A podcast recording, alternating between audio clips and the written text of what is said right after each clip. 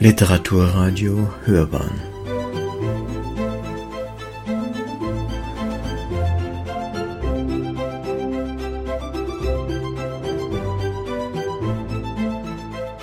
Eine Sendung des Literaturportals Bayern.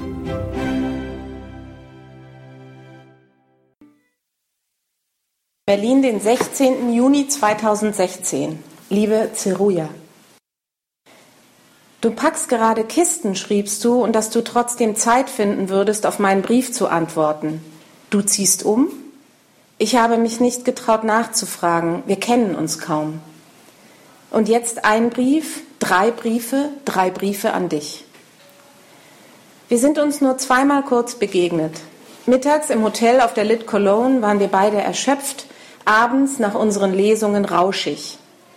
Die Art, wie du mit einer Frau im Arm aus dem Schokoladenmuseum liefst, ließ mich lachen.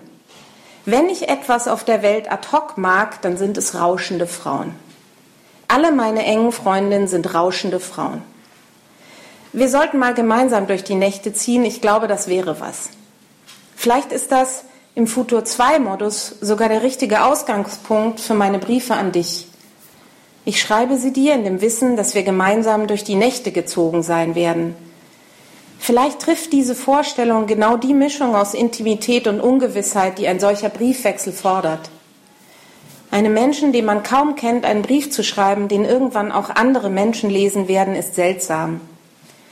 Ich habe gerade Das Leben wird überschätzt, Aphorismen von Jules Renard gelesen. Eine Freundin hat sie mir geschenkt. Er schreibt, meine Literatur, Briefe an mich selbst, die ich euch zu lesen erlaube. Ich weiß nicht, ob das bei mir so ist. Vielleicht ist es eher so, ich schreibe meine Bücher auf euch, wer auch immer das ist, zu und erlaube mir dann selbst zu lesen, was ich dort weiter weg eingesammelt habe.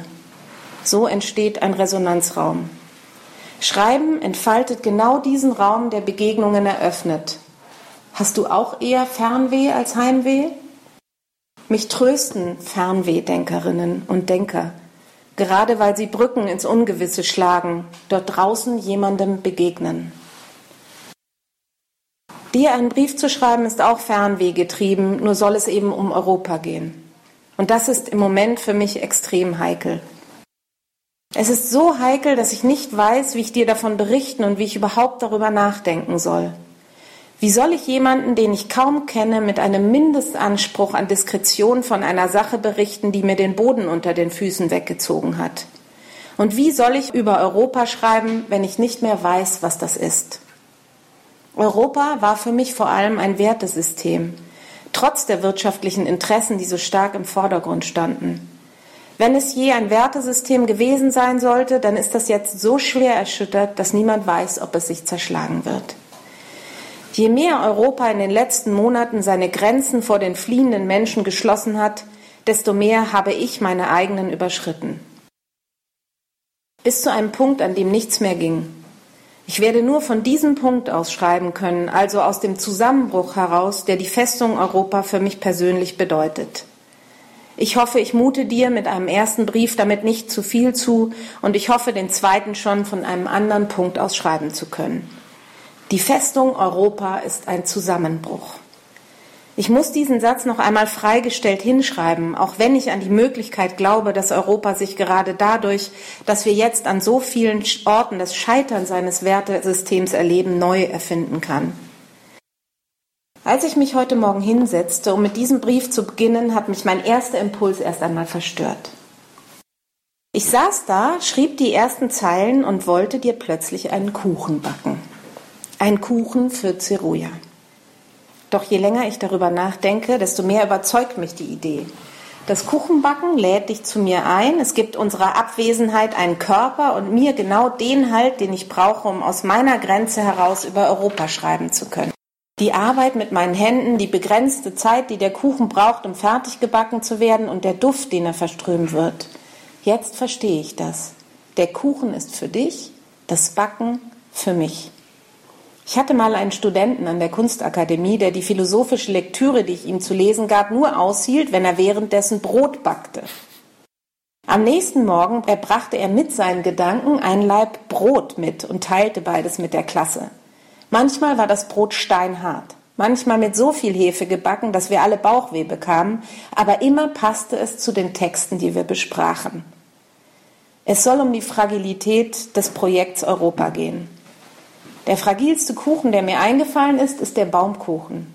Er wird in dünnen Schichten gebacken und man muss ständig zum Ofen rennen, damit sie nicht verbrennen. Als Kind war der Baumkuchen für mich der kostbarste. Es gab ihn nur sehr selten. In München gibt es einen Konditor, der berühmt für diesen Kuchen ist. Elegante, parfümierte Freundinnen meiner Mutter haben manchmal einen von dort mitgebracht. Wir haben ihn zelebriert, immer nur kleine Stücke davon abgeschnitten und den letzten Rest vertrocknen lassen. Ich habe nicht die geringste Ahnung, ob es mir gelingen kann. In meinem Rezept steht, dass man ihn am besten unter einem Salamander backen soll. Ich weiß nicht einmal, was das ist, ein Salamander. Ich kenne nur Salamander, die ihren Schwanz verlieren, einige in besonders schönen und schillernden Farben. Ich muss es also ohne Salamander versuchen. Bevor ich weiterschreibe, werde ich den Teig rühren. Magst du eigentlich Marzipan? Marzipan polarisiert, ich weiß. Entweder man liebt es oder man hasst es. Es ist ein Wagnis einer Frau, die man kaum kennt, einen Kuchen mit einer solchen Zutat zu backen. Der Ofen ist jetzt auf 230 Grad vorgewärmt und die Butter aus dem Kühlschrank genommen. Sie muss weich sein, steht im Rezept. Ich lasse sie also weich werden. Das Rezept lege ich diesem Brief bei. Vielleicht findest du Backen grauenhaft. Wenn nicht, kannst du es ja auch einmal versuchen. Vielleicht hast du sogar einen Salamander, mit dem man backen kann. Nun ist die erste Schicht im Ofen. Sie muss goldbraun sein, bevor man die nächste aufstreicht. Wie lange es dauert, weiß ich nicht. Ich werde versuchen, in der Zeit, die zwischen den beiden Schichten bleibt, über mein Bild von Europa nachzudenken. Eines ist klar. Europa ist jetzt, da es sich verschließt, eine offene Frage. Mit mir wird jetzt erst bewusst, wie viel ich in die Idee Europa hineingelegt habe. Europa war anscheinend doch ein einigermaßen denkbarer Heimatbegriff für mich, obwohl ich von dem Konzept Heimat nichts halte und mir bei den Gedanken an Europa als Heimat schon immer zu viele Gorillas im Raum saßen. Die Kriege, der Kolonialismus, der Umgang mit Roma und Sinti und so weiter. Eigentlich sind das zu viele Gorillas für ein sowieso schon hochgradig wackeliges und zutiefst angezweifeltes Heimatgefühl. Aber trotzdem, das merke ich jetzt, habe ich es versucht. Vielleicht, weil es mit Deutschland nie ging und vielleicht, weil ich innerlich ausgelotet habe, ob ich mich überhaupt nach einer identifizierenden Verortung sehnen kann. Und jetzt wählen Teile Europas so rechts, dass man nur noch den Atem anhalten kann. Jetzt werden Stacheldrahtzäune hochgezogen und es wird mit Tränengas auf Menschen geschossen. In Deutschland brennt ein Flüchtlingsheim nach dem anderen. Neue Asylgesetze werden verabschiedet, die alles nur noch schlimmer machen und Staaten zu sicheren Herkunftsländern erklärt, die es nicht sind. Im Mittelmeer sterben tausende Menschen. Du weißt das alles. Ich weiß nur nicht, wie du diese Bilder siehst. Normalerweise furche ich den Tag so lange, bis er zu Ende geht. Ich bin ein Arbeitstier, ein Ackergaul. Doch momentan schreibe ich nicht mehr, ich arbeite nicht mehr, ich kann nicht einmal mehr U-Bahn fahren. Ich habe ein Dreivierteljahr mit Menschen gearbeitet, die nach Berlin geflohen sind. Nachrichten sind seither keine Nachrichten mehr. Wenn ich Bilder aus Idomeni oder von der türkischen Grenze sehe, dann sehe ich Kinder, die ich kenne, wenn ich daran denke, dass du in einem Land lebst, in dem man nicht sicher ist, dann frage ich mich, wie du das aushältst, wie man das aushalten kann. Und ich frage mich, wie sich die Situation der nach Europa fliehenden Menschen aus deiner Perspektive heraus darstellt. Ich weiß nicht, wie heikel das ist, mir davon zu erzählen, ob es überhaupt heikel ist oder Alltag oder beides. Ich kann mich in deine Situation nicht hineinversetzen. Ich bin in Frieden aufgewachsen. Bis letzten Sommer ist mir der Krieg nur nahe gegangen, aber noch nie nahe gekommen. Es kommt mir inzwischen so unwahrscheinlich vor, dass man 43 Jahre alt werden kann, ohne mit dieser Seite des Lebens konfrontiert gewesen zu sein. Aber es war so. Jetzt ist es anders. Angefangen hat alles letzten Sommer. Da rief eine Freundin von mir an. Es war Freitagabend. Es goss in Strömen. Hier stehen Familien mit kleinen Kindern. Kannst du bitte eine abholen? Ihr habt doch ein Gästezimmer, sagte sie. Und als ich losfuhr, wusste ich, dass diese Fahrt mein Leben ändern würde. Eine junge Familie aus Mossul stieg in mein Auto. Die Frau war schwanger, der Mann hatte tiefe Schatten im Gesicht, der dreijährige Sohn weinte die ganze Fahrt hindurch. Mein Mann war über das Wochenende verreist, ich traute mich nicht, sie zu mir nach Hause zu holen und brachte sie in ein kleines Hotel. Tagsüber lernten wir uns kennen. Nach dem Wochenende brachte ich sie bei Freunden unter und versuchte tagsüber mit ihnen die vollkommen chaotischen Berliner Behörden zu meistern, vor denen teilweise Tausende von Menschen auf dem Boden lagerten. Anfangs ohne Wasser, lange Zeit ohne ausreichende medizinische Versorgung. Einmal sah ich eine Hebamme durch die Menge laufen und rufen, wo ist hier die Geburt? Ich beschloss ein Jahr lang kein Buch zu schreiben, sondern mit Newcomern zu arbeiten. Viele meiner Freundinnen haben nach dem Abi ein soziales Jahr gemacht. Damals ging es bei mir vor allem um Partys und Jungs. Es wurde also Zeit. Inzwischen sind die Iraker und ich Freunde. Das zweite Kind ist vor ein paar Wochen auf die Welt gekommen. Es ist ein Junge, er heißt Iham und ist bildschön. Es geht ihnen gut. Sie lernen Deutsch. Wir haben eine Wohnung für sie um die Ecke gefunden. Ihr Sohn geht in den Kindergarten der Schule meiner Kinder. Esra, die Frau, hat einen wunderbaren Humor. Radwan, ihr Ehemann, taut auf. Für den kleinen Ennis bin ich mittlerweile die Tante. Wir lachen viel. Ich habe Anfang des Jahres mit 100 Frauen die Organisation Wir machen das gegründet und mich nebenher um weitere Familien gekümmert. Ein ganzes Jahr habe ich doch nicht geschafft. Ich habe es nicht mehr ausgehalten. Die vielen Geschichten von traumatisierten Menschen nicht, mein Schwanken zwischen Selbstüberschätzung und Ohnmacht nicht. Ich habe in dieser Zeit Kinder getroffen, die aus dem Krieg nach Berlin geflohen sind und hier gehungert haben. Ich habe reihenweise obdachlose Familien in den Parks rund um unsere Wohnung gesehen. Alte, Kinder, Menschen im Rollstuhl. Noch vor einem Jahr hätte ich das nicht für möglich gehalten. Merkels Satz, wir schaffen das, war goldrichtig. Wir hätten es schaffen können. Europa hätte es schaffen können und damit zu der Wertegemeinschaft werden, die neben allen Gorillas und den wirtschaftlichen Interessen in ihm steckt. Der Kuchen ruft. Während ich die zweite Schicht Teig auftrage, merke ich, dass ich ihn wirklich brauche, um über dieses Thema überhaupt schreiben zu können. Ich habe ihn jetzt wieder in den Ofen geschoben. Ich werde dir ein Foto schicken, ihn mit meinen Kindern essen und ihnen von dir erzählen. Du hast auch Kinder.